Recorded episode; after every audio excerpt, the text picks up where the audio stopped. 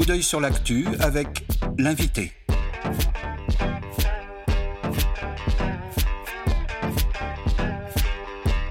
Coup d'œil sur l'actu avec l'invité. L'invité des regards.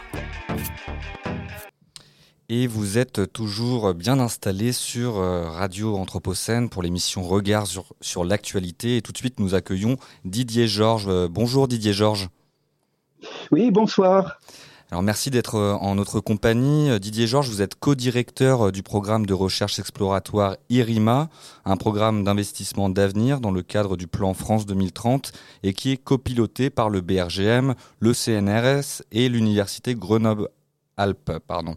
C'est un programme qui prône une gestion intégrée des risques pour des sociétés plus résilientes à l'ère des changements globaux et qui a pour objectif de formaliser une science du risque. Vous êtes également enseignant-chercheur au sein de l'Institut Polytechnique de Grenoble. Voilà pour les présentations rapides, euh, Didier Georges. Euh, tout d'abord, j'aimerais revenir avec vous sur peut-être le rôle de ce programme et les ambitions euh, qu'il contient. Oui, alors ce, programme, comme, vous l'avez dit, est un, programme d'envergure nationale c'est effectivement un, programme qui se veut vraiment en capacité de, de, fédérer des équipes, hein, des, des équipes qui travaillent euh, dans, dans, la, dans les différentes facettes de la science des risques. Hein. Il y a aujourd'hui euh, euh un certain nombre d'acteurs hein, qui sont des acteurs à la fois, bien sûr, au niveau universitaire, au niveau des grands organismes de recherche, aussi des épiques. Hein, puisque dans notre consortium, nous avons, outre le BRGM, nous avons l'INERIS, euh, nous avons également l'IRSN. Donc, euh, je veux dire par là que ce, que, ce qui est notre objectif dans, dans, dans ce projet, c'est vraiment d'arriver à fédérer euh, des disciplines qui sont, euh, disons, construites autour de quatre socles disciplinaires. Hein, a priori, les géosciences, c'est fondamental, les géosciences dans les risques naturels, mais aussi, bien sûr, les sciences humaines et sociales, euh, l'ingénierie, euh, les sciences euh, de l'information, du numérique, hein, d'une manière générale. Et il y a un fort besoin, en fait, de, de, de, de fédérer ces, ces, ces différentes disciplines parce qu'aujourd'hui, elles travaillent un petit peu, souvent encore, en silo, hein, de façon un petit peu individualisée. Donc, il y a un effort d'interdisciplinarité à conduire. Voilà. Très bien. Euh, et est-ce que vous pourriez nous, expliquer peut-être ce qu'on entend par une science des risques ou, du risque? Est-ce que le singulier ou le pluriel a ici son importance? Et qu'est-ce que vous entendez par proposer une vision intégrée du risque? Alors, euh, l'idée, alors évidemment, euh, il y a une multiplicité des risques. Hein. Alors, de là à, dire il y a une science du risque, je pense qu'il vaut mieux peut-être employer le, le vocable science des risques, hein, même si on l'utilise petit peu pour simplifier la science du risque. Euh, justement, la, la, la, la, difficulté que l'on a hein, à travers euh, euh ce, ce, projet, hein, notamment, c'est de pouvoir effectivement arriver à faire travailler finalement des, des, des, des disciplines hein, qui, qui ont euh, des sujets euh, d'accroche, je dirais, qui sont euh, liés à certains types de risques. Donc l'idée, c'est vraiment d'arriver à ce qui est une, une vision intégrée, hein, une vision un peu globale, puisqu'on se rend compte aujourd'hui qu'on ne peut plus travailler euh, sur, sur des risques isolés. Il y a des phénomènes de risques qui sont de plus en plus couplés entre eux. Euh, bien sûr liés au, changement global. Hein. Euh, et, ces risques, euh, si, on, si on les traite de façon un peu isolée, euh, si on traite par exemple les aléas d'un côté, si on traite les vulnérabilités d'un autre, eh bien on va passer à côté de ce qui est finalement répondre aux enjeux et apporter des solutions finalement au niveau des citoyens. Hein. L'idée c'est d'apporter aussi des outils au-delà de la recherche, c'est d'améliorer le bien-être de la société, notamment euh, bien sûr et puis conseiller euh, alors la société c'est multiple hein, c'est à la fois des, des, décideurs mais pas que c'est des citoyens aussi et pour les décideurs c'est aussi les accompagner dans les choix qu'ils ont à faire et puis peut-être mieux aussi euh, appréhender pour pour pour la société en général une culture du risque hein, et, et, une culture une culture un peu de la durabilité aussi puisque derrière tout ça il y a aussi des enjeux forts de, de, de, résilience et de durabilité. Voilà. Donc. Euh, oui, pardon, vous pouvez finir, oui. Voilà, donc c'est, je crois que c'est un petit peu le, le, cœur de notre projet, c'est vraiment d'avoir des équipes euh, parmi euh, les équipes les plus, j'allais dire, les plus marquantes, les plus dynamiques au niveau national, les regrouper et faire en sorte qu'elles travaillent, qu'elles aient une réflexion, qu'elles apprennent aussi à se connaître, parce que dans la notion d'interdisciplinarité, il y a aussi ben, besoin de connaissances mutuelles. Avant même de parler d'une nouvelle science, hein, il faut aussi euh, apprendre à se connaître et essayer de, de, de, faire apparaître et de faire euh, enfin, de mettre en avant des, complémentarités, hein, faire, faire, faire en sorte que on puisse, à, à travers des outils qu'on va essayer de bâtir dans ce, pro, dans ce programme, faire travailler des équipes qui n'ont pas nécessairement l'habitude de travailler en famille. Voilà, des disciplines qui n'ont pas l'habitude. On comprend qu'il y a un besoin d'une recherche qui est résolument transdisciplinaire. Finalement, quelles sont les, mhm. les différentes disciplines qui vont être incluses dans, dans, cette recherche? Vous avez également parlé notamment de culture du risque. Alors, je pense, euh, je pense principalement au rôle des, des, sciences humaines et sociales qui, qui vont avoir un, voilà, une part importante à jouer euh, quant à intégrer aussi l'humain. Absolument. Alors ça c'est fondamental. Hein, notre, je dirais parmi les, on a, je dirais quatre piliers, hein, ce que j'évoquais tout à l'heure.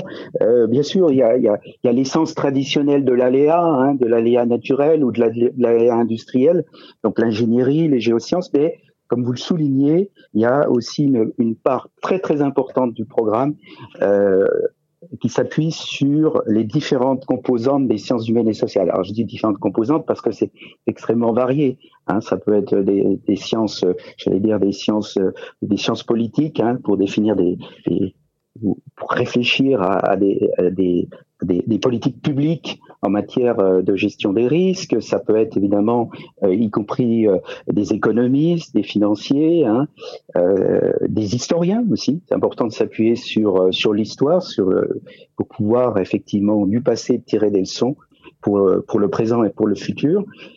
C'est bien sûr aussi des psychologues, des juristes. Hein. Donc voilà, on a on a, je dirais, entre guillemets un catalogue au niveau des SHS qui, qui est qui est très important et euh, qui va nous, nous permettre aussi euh, euh, d'éclairer ce qui est fait, je dirais peut-être plus traditionnellement par des chercheurs issus des géosciences ou issus de l'ingénierie et à mieux comprendre les, les enjeux aussi en termes de, en termes d'impact sur la société. Voilà.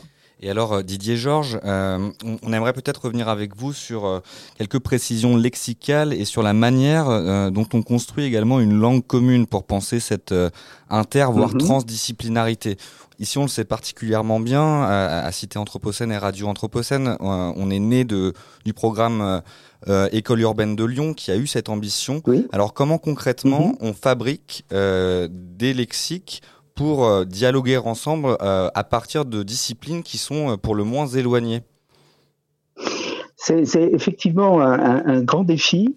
alors, je dirais mon expérience personnelle antérieure même au, projet IRIMA euh, me permet d'avoir quelques euh, d'avoir quelques idées sur sur la question euh, puisque sur sur Grenoble on, a eu l'occasion enfin j'ai eu l'occasion de piloter un, un, projet qui était financé par l'IDEX hein, qui s'appelait tout simplement risque dans lequel on a été très vite confronté à cette problématique du dialogue entre les disciplines. Et on, on, a effectivement fait un travail considérable dès le départ, dès la construction du projet, Hein, et ça, on l'a fait également dans le cadre du projet ERIMA. Mais euh, on l'a entretenu, je dirais, tout au long du projet. On, on va et on va l'entretenir tout au long du projet, hein, qui va durer huit ans.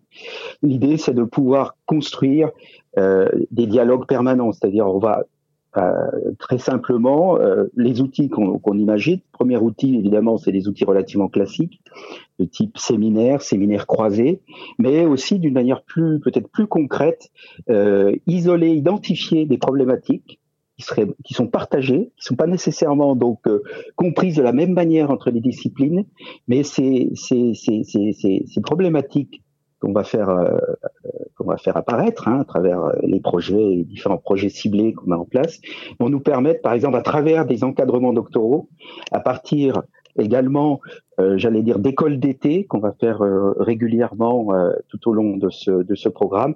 On va justement essayer d'enrichir et de, de, de, de, faire avancer cette compréhension mutuelle. C'est aussi à travers de l'encadrement de jeunes chercheurs, moi je crois beaucoup à ça, euh, des co-encadrements interdisciplinaires euh, et on a vu à Grenoble que ça avait, euh, ça avait un impact et un succès euh, tout à fait intéressant. On a eu des travaux de recherche extrêmement, extrêmement performants d'ailleurs, hein, dans un contexte d'interdisciplinarité. Euh, qui ont dépassé même les espérances qu'on avait. Je pourrais vous citer quelques exemples hein, si, si vous le souhaitez. On reviendra peut-être euh, sur, sur ce sujet euh, plus en, en aval. toujours sur ces questions lexicales, Didier Georges, vous avez fait le distinguo entre les notions d'aléa, de vulnérabilité, de risque. On le sait, mm-hmm. Euh, Ulrich Beck, dès euh, les années 80, parlait de cette société du risque qui serait advenue. Et aujourd'hui, cette mhm. notion euh, demeure parfois débattue, certains lui préférant le terme de vulnérabilité. Qu'en pensez-vous à titre... Peut-être que je me trompe, mais est-ce qu'on peut, on peut envisager le risque comme un élément qui serait extérieur au système quand la vulnérabilité intégrait cette dimension de fragilité comme un élément constitutif du système lui-même. Alors en fait, moi je m'en tiens un petit peu à, la, à une définition qui est quand même assez largement euh, acceptée, je dirais, au niveau de, des différentes disciplines qui s'intéressent au risque, à savoir que bon, pour définir le risque, on, y met trois composantes, des aléas, hein, des phénomènes aléatoires, des, phénomènes déclencheurs, mais euh, pour que ces aléas, ces phénomènes déclencheurs aient un impact, il faut qu'il y ait effectivement une, vulnérabilité. Donc il y a une composante qui est excessivement importante. Il y a un triptyque en fait maintenant un petit peu traditionnel pour définir le risque. C'est l'aléa, la vulnérabilité et aussi hein, euh, une troisième notion aussi qui est souvent euh, introduite qui s'appelle l'exposition, l'exposition au risque. Hein, il faut être exposé euh, au risque pour que effectivement il y ait un impact des aléas en quelque sorte. Hein. Voilà. Donc moi, j'avoue que je, suis plutôt dans cette euh, dans cette école de pensée entre guillemets organisée autour de ce triptyque. Euh, donc aléas, vulnérabilité et exposition sachant qu'effectivement il y a, y, a, il y a des phénomènes d'interdépendance. Hein.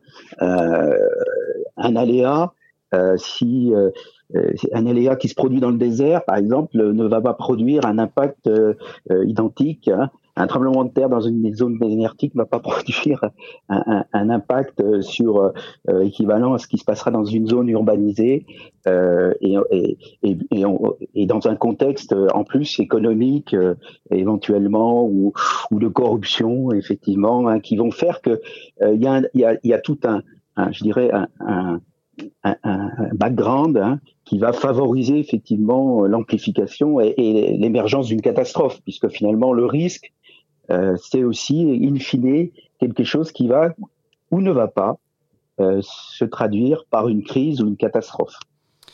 Et euh, au sujet de cette culture du risque que vous évoquiez tout à l'heure, on peut Enfin, on pourrait considérer que l'Anthropocène serait véritablement l'avènement de cette société du risque ou de la vulnérabilité généralisée, euh, au sens où les aléas seraient, euh, comme, euh, comme qui dirait, non pas partie prenante, mais enfin le fait constitutif de cette période dans laquelle nous serions entrés. Et à ce titre, j'aimerais peut-être vous demander si vous voyez une distinction entre la précaution, euh, un principe euh, mhm. qui, juridique qui est inscrit dans le code de l'environnement et la charte de l'environnement, je crois, et la préparation. Mhm. Est-ce que vous avez euh, connaissance à ce titre des travaux peut-être de Frédéric Keck qui parlait de, de, cette notion de préparation à travers son livre Les Sentinelles des pandémies? Est-ce que vous voyez une différence, vous, entre ces deux notions de préparation et de précaution? Oui, préparation, c'est, je dirais quelque part, c'est quelque chose de, de, de, qui va un peu plus loin que euh, qui, qui, va un petit peu plus loin. C'est-à-dire qu'on on va effectivement euh, se, préparer parce qu'on sait qu'on a des, des, des, expositions, euh, qu'on a des vulnérabilités, qu'il y a des renforcements d'aléas. Effectivement, bon, euh, ce qui caractérise quand même euh, l'anthropocène, donc finalement l'action de l'homme qui par effet cascade produit un certain nombre de, de, de dérèglements, donc d'aléas qui sont susceptibles d'aléas naturels, mais pas que. Hein les aléas technologiques, euh, qui est de nature effectivement à, à, amplifier, on le voit euh, très clairement aujourd'hui malheureusement, hein, je dirais, cette amplification.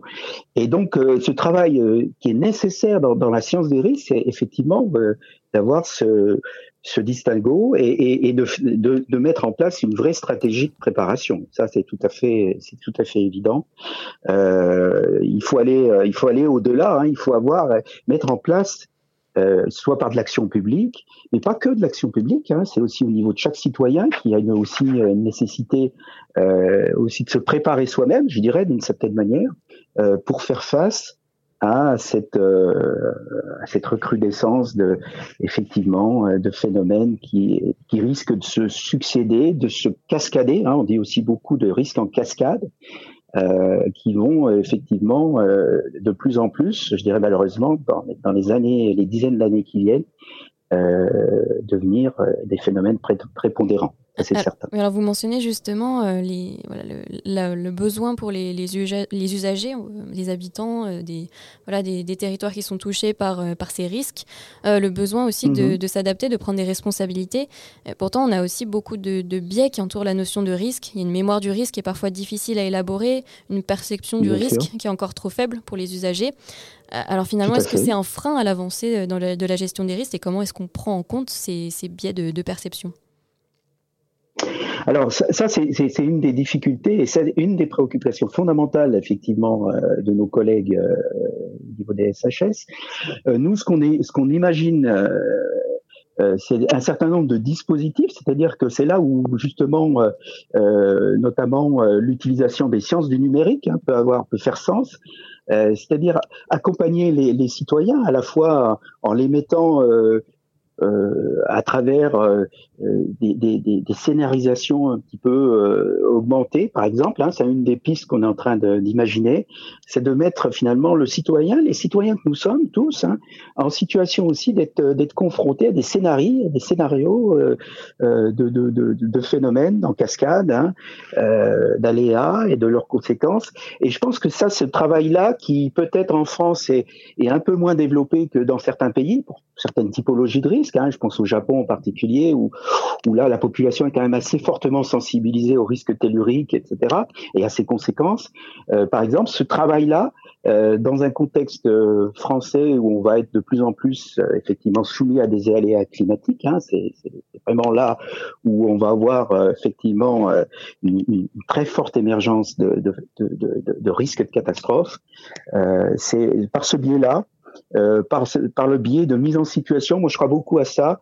Euh, euh, déjà, des, des, des, structures existent, hein, des, des, outils existent, je veux dire, comme euh, les jeux sérieux, euh, des choses de ce type-là, mais peut-être aller beaucoup plus loin en sans nécessairement essayer de, de, de paniquer les gens. Hein. L'idée, c'est d'arriver à, à, ce que les, les, choses ne deviennent pas non plus des sources d'anxiété pour la société, mais de trouver un juste équilibre euh, pour que euh, les gens soient soient dans une dans une disposition, euh, j'allais dire d'esprit au départ, hein, et une capacité de résilience peut-être un peu plus un peu plus grande par une meilleure connaissance risques.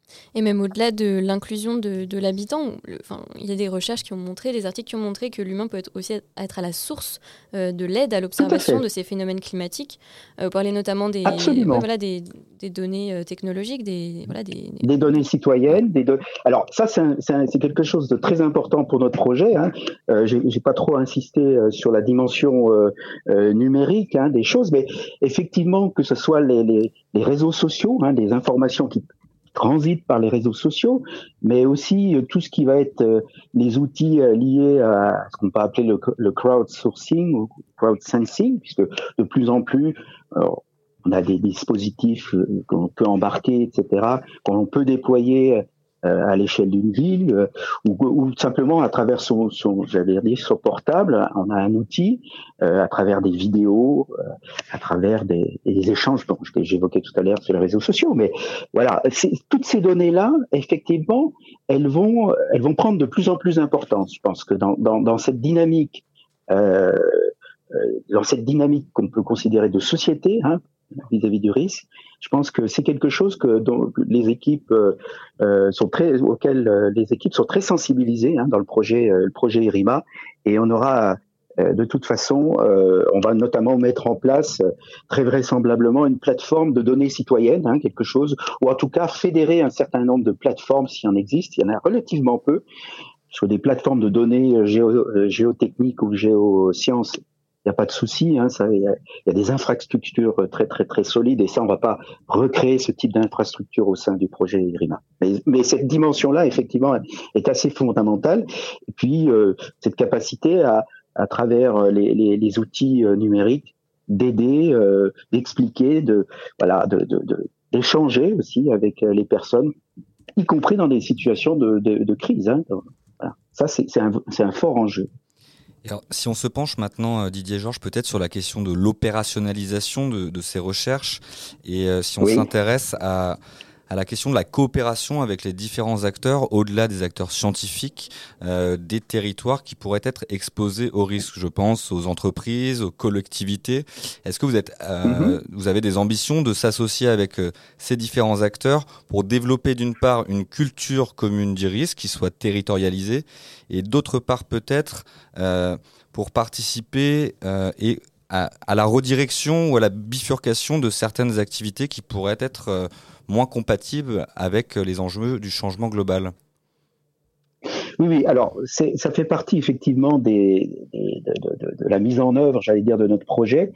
on a ce qu'on appelle des projets ciblés, qu'on est en train de, mettre en place. Hein, et en particulier, on est en train de constituer en fait cinq pôles majeurs, hein, cinq pôles euh, qui sont euh, assez régionalisés. Vous allez voir. Hein. Euh, il y a un premier pôle qui va être un, pôle plutôt dédié, qui sera autour de Bordeaux, de ses partenaires. Alors, il faut savoir que la région Aquitaine, par exemple, est, très fortement partie prenante de cette démarche-là, hein, euh, autour des risques littoraux.